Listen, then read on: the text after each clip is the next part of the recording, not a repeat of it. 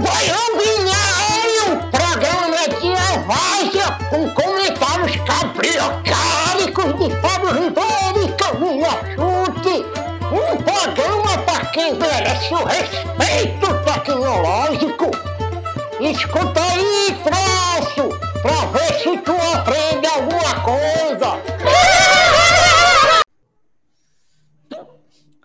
Bom dia, Fábio Ribeiro. Segunda-feira de feriado, aniversário de São Paulo, estamos gravando aqui mais um baião, tô com soluço, sobre educação, que é o tema que a gente mais fala por aqui. Esse episódio vai no ar no dia 28. 28, 28 de janeiro, está sendo gravado no dia 25, e o tema hoje é educação, a segunda onda de Covid e os impactos na educação, e já tem bastante informação quantificada sobre, enfim, o que, que esse processo todo desencadeou de resultado na educação, sobretudo na disparidade que existe entre pessoas que têm mais ou menos acesso a recursos tecnológicos. Primeira reportagem da The Economist, que diz aqui o seguinte: é, os professores e as escolas estão muito melhor preparados dessa vez, na segunda no segundo isolamento do que estavam no primeiro, né? Normal, isso aconteceu com todo mundo, mas o interessante desse processo é, é que, de fato, se a gente tem uma, uma coisa boa disso tudo, é que a gente foi levado a ter que raciocinar no momento de extrema é, restrição, no momento de extrema dificuldade sobre as soluções para manter qualidade, equidade e distribuição de ensino. Os professores dizem o seguinte: na primeira vez que a gente saiu, em março do ano passado, foi muito de supetão, então meio que a gente adaptou o que a gente já fazia, fotocópia, enfim, mandava para os alunos por e-mail. Esse foi o conceito de digitalização que as pessoas tinham naquele momento, né? Como é que a gente podia remediar o problema? Dessa vez não, dessa vez já existe aqui uma destreza digital no uso das técnicas de todos os mecanismos que surgiram nesse processo como um todo. Isso está melhorando bastante a forma como os professores é, conseguem chegar nos alunos. Mas uma coisa é consenso. Eles dizem o seguinte: olha, por mais que a gente tenha se adaptado, é notório a perda que a gente tem para que a gente consiga passar a melhor pedagogia de ensino. Só que tem bastante coisa interessante. A gente disse isso na live das Somas na semana, no início da semana, né? Hoje mesmo a gente está no futuro, mas a gente fez isso hoje, enfim, tem um pouco aqui de distância temporal. Os professores estão adaptando, inclusive, a forma, cara. Muita gente assiste aula no celular, e isso, para ficar num exemplo simples, levou os professores a adaptarem até slides, forma de passar mensagem, está todo mundo pegando e fazendo as suas coisas. Cara. O que, que você acha sobre isso? Sobre essa segunda onda? Que tipo de ensinamento isso traz para as pessoas? Isso é pensamento lean, né, Fá? É sobre a gente planejar, testar, medir, atuar, planejar, testar, medir, atuar. Eu acho que a gente está vivendo a forceps é, um ciclo de melhoria, né? Que não tem como a gente escapar. É óbvio que ninguém quer é, dar uma aula ruim, que ninguém quer é, deixar passar o aprendizado das crianças. Então, acho que a gente se colocou nessa posição, sabe? De tentar melhorar sempre, de tentar flexibilizar, de tentar achar uma forma de fazer. E como boa é, experiência com Lean, né? É óbvio que a gente ia melhorar. Então, eu acho que a gente está simplesmente se permitindo testar algo, Fá, que era muito raro em, em educação em tecnologia é muito comum a gente falar de Lean, a gente falar de novas tecnologias, a gente falar de erro e acerto. Em educação, a gente tinha muito medo de testar ferramenta nova, de testar metodologia nova, a gente tinha medo, né? Então, eu acho que hoje a gente conseguiu essa liberdade poética, não ideal, obviamente, porque a gente era uma situação de pandemia, de testar, de correr alguns riscos e poder iterar nessa forma de trabalhar. Então, não tenho a menor dúvida que a gente vai sair dessa, ainda que não para dar aulas online melhores, mas para dar aulas melhores. No geral, sabe? Eu acho que a, a gente aprender a dar aula à distância não melhora só dar aulas à distância, melhora a nossa percepção de mundo, a nossa capacidade de entender tecnologia é maior do que isso, sabe? Então, com certeza a gente vai sair mais forte, Fá. Exato. Aqui tem uma, uma noção de riqueza do país, né? Tipo, muitas escolas, o departamento de, de, de educação lá na Inglaterra prometeu enviar laptops para todas as crianças que precisassem. Enfim, bolds, bastante, bastante é, interessante entender no que isso vai redundar, se isso vai criar de fato algum tipo de melhoria no processo. notebook por si só não vai provocar nenhum Sim. tipo de mudança. Enfim, vamos lá. O que eu acho interessante é isso, né? A gente começa, enfim, pode ser uma ranzinzice minha, uma rabugice minha, mas você começa a perceber que as pessoas começam a usar Microsoft Zoom e essas empresas começam a modelar coisas quando a gente menos espera. Existe todo um tipo de pedagogia sendo modelado por empresas de tecnologia. Não sei até que ponto a gente está terceirizando isso facilmente. Segundo a reportagem do Financial Times, é, enfim, percebe-se já há um bom tempo, e aí, de novo, né, reflexões pandêmicas, de que a gente precisa ter outros mecanismos de sacar se as pessoas estão aprendendo ou não. Uhum. E os exames já não servem para isso, já não serviam, e, não, e aí ficou evidente que eles são bastante ineficientes para você capturar alguns tipos de habilidades desejadas pela sociedade moderna. Então, aqui, educadores do mundo todo tentam buscar novos padrões de exames aqui. E aí eu separei alguns trechos, né? É, já estão desenvolvendo modelos alternativos usados em 1.300 escolas em oito países que priorizam aqui é, habilidades e pensamento independente, ou seja, um jeito da gente buscar entender como é que as crianças, adolescentes, enfim, qualquer tipo de pessoa vinculada com a educação compreende esse pacote de habilidades exigido pelo mundo novo, que é pensamento crítico, comunicação. Os testes não pegam isso, né, cara?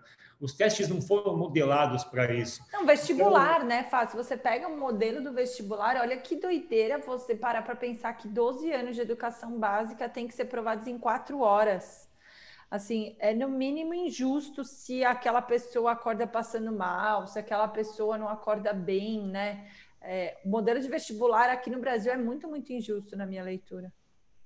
Eles falam sobre Rethinking Assessment, que é um grupo que está advogando para fazer essa mudança. E eles dizem, olha, pesquisa atrás de pesquisa em educação dizem que criatividade, pensamento crítico e comunicação é o que a gente precisa. Exames não mostram isso. Então, Covid forçou a gente a perguntar: a gente tem de volta aquilo que a gente quer quando a gente para e pensa sobre esses programas todos, sobre esses formatos, né?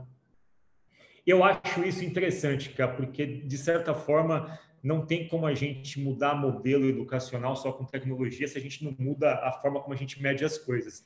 Total, eu, eu tenho um, eu, eu, eu, quando eu estava fazendo disciplina do doutorado, Fá, é, eu lembro até hoje que eu falei assim: não, agora tem pensamento computacional na BNCC, na Base Nacional Comum Curricular. Todo mundo vai ter que aprender pensamento computacional. E aí eu lembro que um professor é, muito mais experiente, né, chegou a falar assim: então, Camila, deixa eu te contar uma coisa. A gente só vai começar a ensinar pensamento computacional a hora que isso cair nos grandes exames. Ponto. A hora que tiver uma questão no Enem, a hora que tiver uma questão na FUVEST, uma questão em algum grande vestibular, a gente vai começar a ensinar. Até lá é só uma diretriz, é só uma boa prática, é só legal. Mas ninguém vai começar a ensinar porque nem, não tem como medir.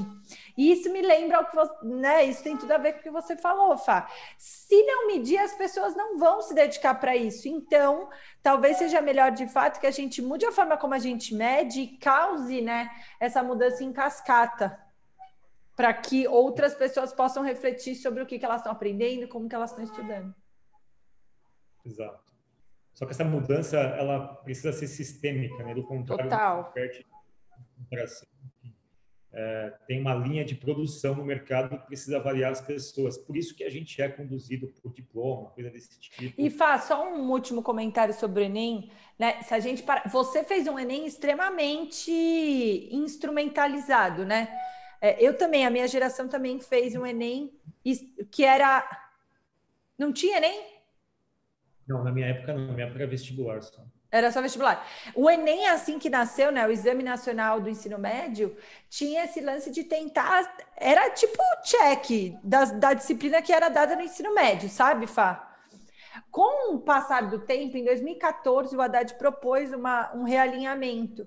E hoje, de fato, o Enem ele é um exame nacional, ele é uma grande prova, o que já dificulta muito, mas ele está muito olhando para essa capacidade de pensamento crítico, ela está muito menos contando erros e acertos e tentando te dar uma nota.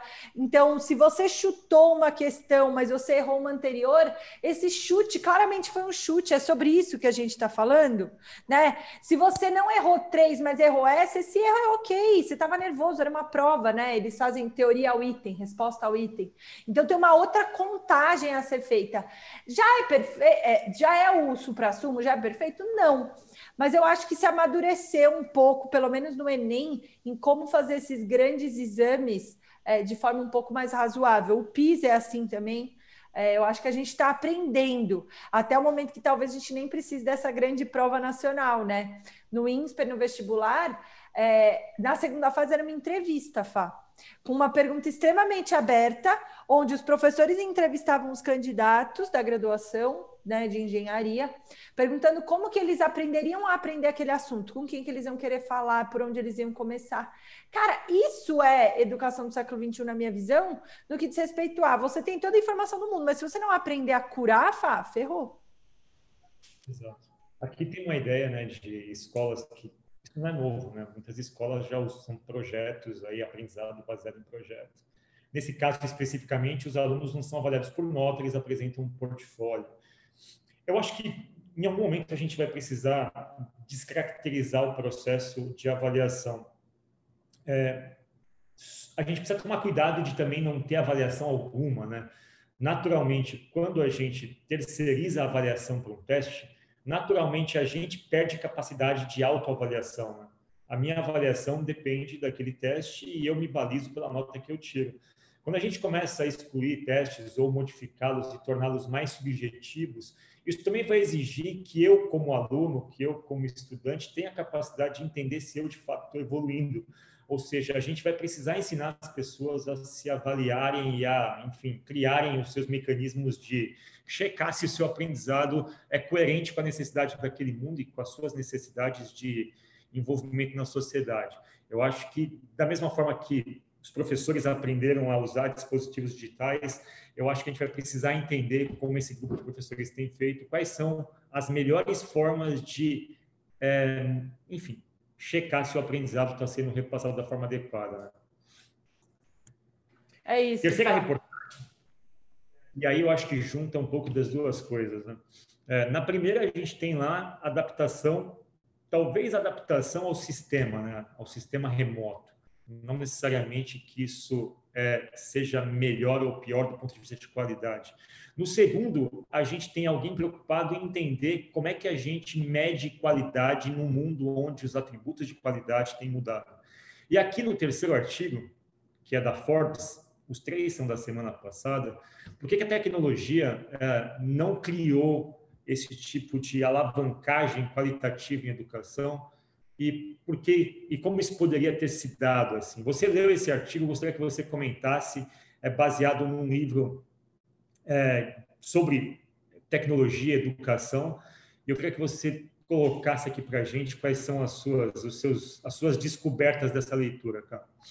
Eu acho que tem uma tese, Fá, que é uma tese que eu e você a gente pactua, assim. É, eu não ouvi você comentando sobre o, o artigo, então eu também quero te ouvir, mas eu acho que tem um pouco essa tese da gente acabar instrumentalizando as pessoas com essas tecnologias, é, impondo que elas sejam usadas, e elas são usadas, mas como usuários, que é uma discussão antiga que o Mark Prensky traz quando a gente fala de nativos digitais, imigrantes digitais, onde eu não sei o que, que aquilo significa, aquilo não está me ensinando, eu estou só reproduzindo o que me mandaram, mas eu não estou aprendendo, né?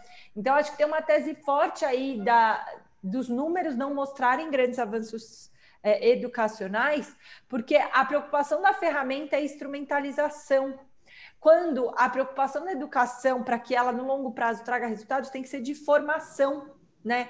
Eu tenho que conseguir fazer as pessoas compreenderem aquela parada. Então, é, para mim, a tese da Nathalie, né, que depois ela tem, tem alguns artigos, ela escreve sobre K-12, especificamente aqui está falando mais sobre K-12, né, Fá?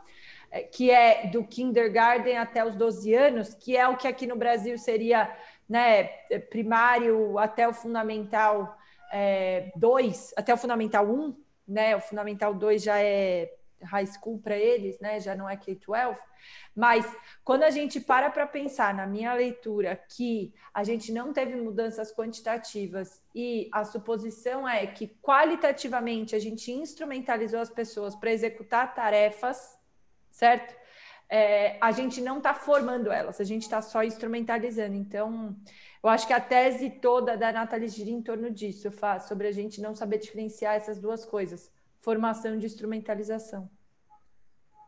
É, o livro dela se chama Teachers versus Tech, The Case for a EdTech Revolution. Ou seja, é esse, Fá? Eu achei que era outro. Mais para baixo ela fala de um outro livro também. É, mas acho que a, toda a tese dela está exposta nesse livro. E qual é o lance dela? Ela coloca aqui, né? Não que ela descaracterize, o lance todo, de novo, né? Talvez é só uma questão de colocar as coisas nos seus devidos lugares, enquadrá-las do jeito correto. Ela não tira a tecnologia da mesa, ela só fala não. tecnologia. Você entender qual é a ciência do aprendizado. É isso. Isso pode não significar muita coisa. Então, não basta a gente falar sobre tecnologia se você não entende como pessoas diferentes obtêm conhecimento, como é que funciona o processo de absorção e de criação de uma cultura, de um aprendizado, enfim, a plasticidade neural e coisas desse tipo. E ela pega aqui vários exemplos de que existe uma premissa hoje nas escolas e com educadores de que a gente não devia ensinar as crianças a memorizarem fatos porque é desnecessário, né? Isso está no Google tal. Ao mesmo tempo, ela fala, quando a gente faz isso, de evitar que as crianças busquem um certo conhecimento que está disponível, você não as treina cognitivamente para trabalhar num flow criativo. É como se você estivesse fazendo e pensando algo e interrompesse o seu pensamento para buscar uma informação que você não tem. Porque você vai ter que fazer isso sequencialmente. Instrumentalização, Fá, é isso. Você aprendeu a usar um instrumento de busca, mas você não está formado enquanto cognição, é isso? Imagina que eu estou conversando, dando uma aula, pera um pouquinho que eu vou consultar no Google. Ok, você pode consultar, mas tem uma linha narrativa, tem uma ideia se desenvolvendo, tem sinapses se construindo, que elas são favorecidas quando você tem um conhecimento e que ele está armazenado em alguma parte da sua cabeça. Então, ela diz o seguinte: instrumentalizar ou pedir para que os alunos não, não, não acumulem esse tipo de informação, porque está disponível no Google, é, é, ir contra a questão da ciência do aprendizado. Ela dá vários outros exemplos, um delas, um dos que eu gosto, assim, eu acho que tem muitas coisas na educação que, que são interessantes com tecnologia, mas tem algumas coisas que eu nunca entendi. Eu nunca entendi sala de aula invertida, sabe? Para mim, isso é uma das maiores idiotices já criada, um dos nomes mais idiotas já dados assim para alguma coisa porque você pressupõe que a pessoa, ok, eu estudo em casa sobre um tema e a gente vai debater isso em sala de aula. Gente, isso sempre existiu. Para que dar um nome imbecil para uma coisa como essa? E aí é o ah. seguinte, ouça uma lição de casa antes do exercício, no final das contas, as crianças entendem dessa forma, uma exigência de eu consumir algo para debater em sala de aula, desdobrar em sala de aula, que no final das contas não redundou em nada de qualidade educacional e de ciência educacional. Né? E aí ela traz aqui os estudos de que as crianças não engajam nessas coisas, né? Elas não engajam porque elas não sabem nem o porquê daquilo. Você não tem, obviamente, qual é a finalidade daquele estudo.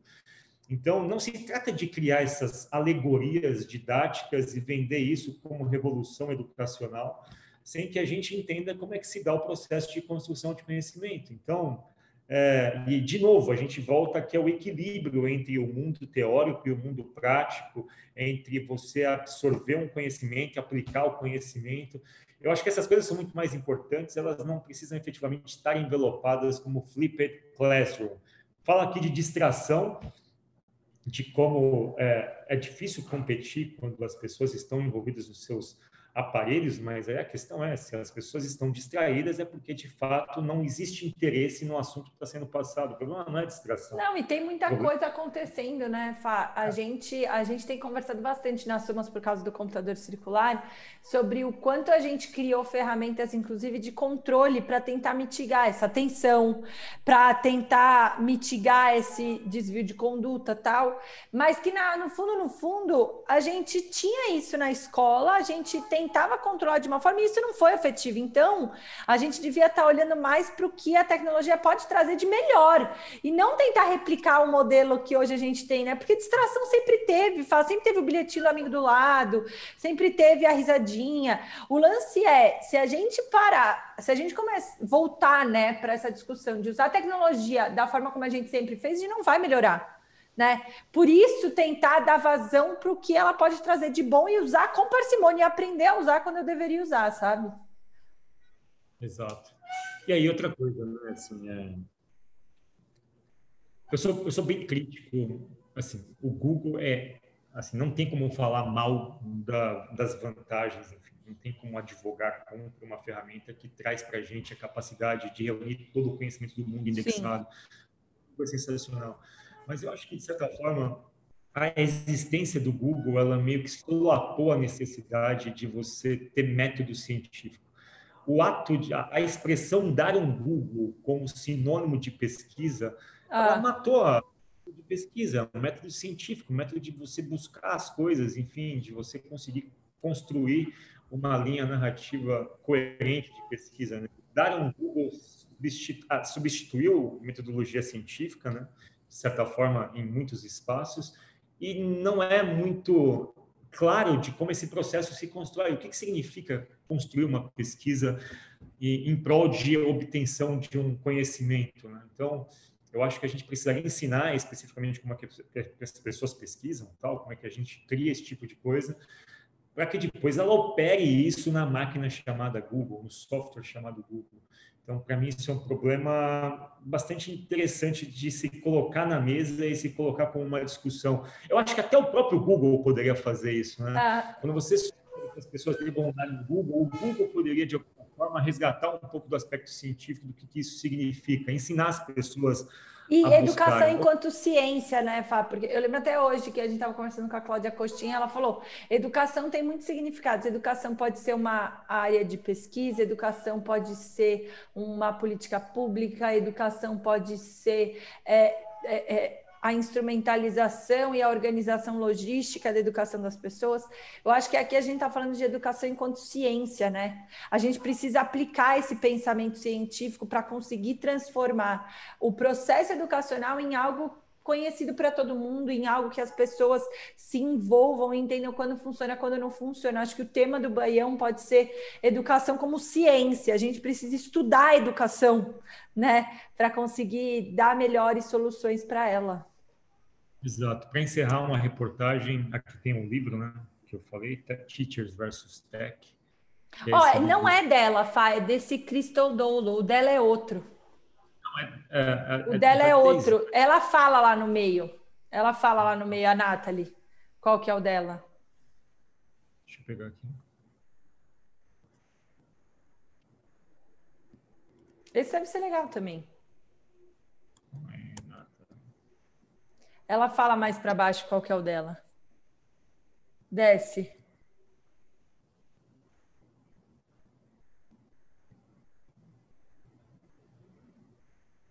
Desce, fala. Acho que está mais, um pouco mais para baixo.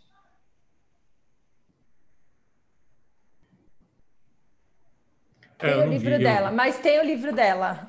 Nathalie tem o livro dela. Quer ver? Bom, para encerrar o Baião, tem uma reportagem de fôlego aqui do New York Times. São 13 mil escolas, 13 mil abordagens diferentes para ensinar. É, The Knowledge Gap, Fá, desculpa. The Knowledge Gap, o livro. The Hidden uh, Cause of American, America's Broken Education System. Desculpa, vai lá. Vamos que a gente já estourou o tempo em três minutos. Começou pelo artigo da The Economist falando da preparação dos professores na segunda onda, Financial Times aqui colocando em evidência a necessidade de métodos alternativos de avaliação e a gente estava falando agora da Forbes, por que tecnologia sozinha não resolve muita coisa. Aqui tem um pouco de dado, né? São as evidências científicas. Os Estados Unidos não teve uma política para lidar com a pandemia da educação. Não tinha nenhum guidance do governo federal. Tipo, faz assim, assim, assado. E cada, uma da, dos, cada um dos, do, dos distritos americanos, dos 13 mil distritos, pôde aplicar suas próprias regras. E aí começam a aparecer os resultados disso, né? Começam a aparecer os resultados, mas claramente aqui a ênfase do resultado é, eles estão comparando os testes das crianças no modelo atual versus o modelo pré-pandemia. Então, tem dados bem interessantes aqui.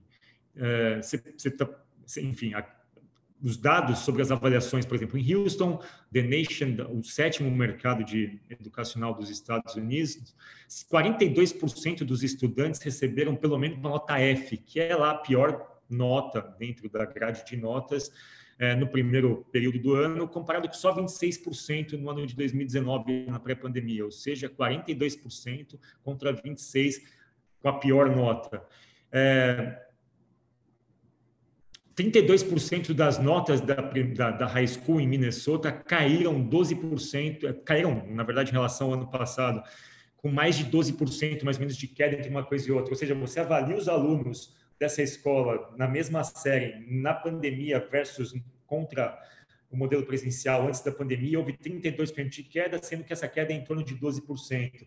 Eles estão avaliando os testes durante a o período pandêmico contra o período não pandêmico para ver o quanto a escola e quanto, enfim, as crianças estão perdendo em qualidade de absorção de conteúdo, sendo que o teste é essa medida. E aí, efetivamente, as maiores distorções são em alunos pobres, negros, sem conexão, sem computador e por aí vai. Ou seja, esses são os dados médios, mas quando você pega o dado e clusteriza, você vê que o buraco é ainda mais embaixo. Então, vão começar a surgir esse tipo de estudo. Os primeiros estudos que a gente tinha era de falta de acesso. Agora, os estudos são de testes comparativos entre crianças no formato versus crianças no formato anterior e o quanto isso tem punido, inclusive, a absorção, cara. É, eu tenho só um pouco. Eu gosto e acho que são números e a gente está vivendo um momento único na vida. Eu só não sei como é que a gente torna isso de fato comparável, sabe, Fá? Porque eu acho que tem muitos meandros, assim, esses dados eles não são é, binários, né? Tipo, Cara, será que o F vem do fato dele não ter tido acesso a um dispositivo de qualidade? Será que era a internet dele que era ruim? Será que era o professor que não estava sendo capaz? Será, né? Como é que a gente recorta isso e faz e, e consegue tirar de fato próximos passos? Ah, então a gente identificou que a dificuldade de fato era o dispositivo. Pô, então a gente tem uma linha de raciocínio aqui. O problema é que soltar um número pelo número, ele pode trazer uma sensação de que ah, faltou esforço do aluno, faltou esforço do pai, sendo que não era bem por aí, sabe? Então acho que tem que decupar esses dados, Fá. Acho que não é nem esse o ponto aqui. O ponto é, sendo uma coisa ou outra, é, o resultado final ele está pior nessa. Ah. É, é, a questão é, ok, é, eu não sei exatamente a causa, mas eu sei que a consequência é isso daqui. Tá pior. Óbvio, é. Eles estão estudando as causas, mas como cada um optou, enfim, cada, como cada um dos 13 mil distritos ficou livre para produzir seus modelos de abordagem, não tem uma receita sobre o que dá certo e o que não dá certo. Sim. Mas, efetivamente, a consequência é isso. A consequência é uma queda no nível qualitativo nas avaliações, várias pessoas ruins, as notas ruins caindo na proporção de 12%. E aqui eles falam, o problema não é só academicamente, é a proporção de crianças recorrendo a médico por conta de depressão, especificamente na faixa de 5 a 17 anos, teve, enfim, um aumento brutal. Então, aqui começam a surgir dados e esses dados, de certa forma, colocam uma perspectiva de que, sim, tem um prejuízo, e o prejuízo é dessa monta. Agora também a gente começa a avaliar o que, que poderia... A especular quais são as causas. E, e isso é educação como ciência, Fá. Concorda? Exato. Isso é você pegar dado, é você decupar. Isso é educação como ciência. Acho que a gente precisa ter mais conversas como essa, ter, falar de educação enquanto ciência e não enquanto política pública, e não enquanto direito, e não enquanto qualquer outra coisa. Como ciência. Vamos coletar esses dados? Vamos aproveitar que a gente tem? Vamos criar, vamos propor soluções, vamos medir, vai, volta. Eu acho que é educação como ciência. Baião de hoje sobre educação, quatro artigos diferentes, mas que de alguma forma contam uma mesma história, né? uma mesma história que ela está sendo escrita e ela precisa ser interpretada por esse empirismo todo. Falamos de adaptação a, ao estado remoto, falamos da necessidade de novas avaliações, falamos sobre como tecnologia não criou o impacto esperado e por que, que não criou, sobre a ciência do aprendizado, e finalmente trouxemos dados de consequências dessas coisas todas do ponto de vista qualitativo, obviamente usando testes que são os testes disponíveis para isso nos dias de hoje. Então, reportagens do New York Times, Financial Times, The Economist e Forbes. Educação está no holofote para o bem ou para o mal, isso é sempre importante, né? Falem mal, falem de mim, mas falem de educação. É, falem mal, falem bem, mas que falem de mim. É isso, Fábio Ribeiro, que falem de educação. Boa. Abraço, pessoal.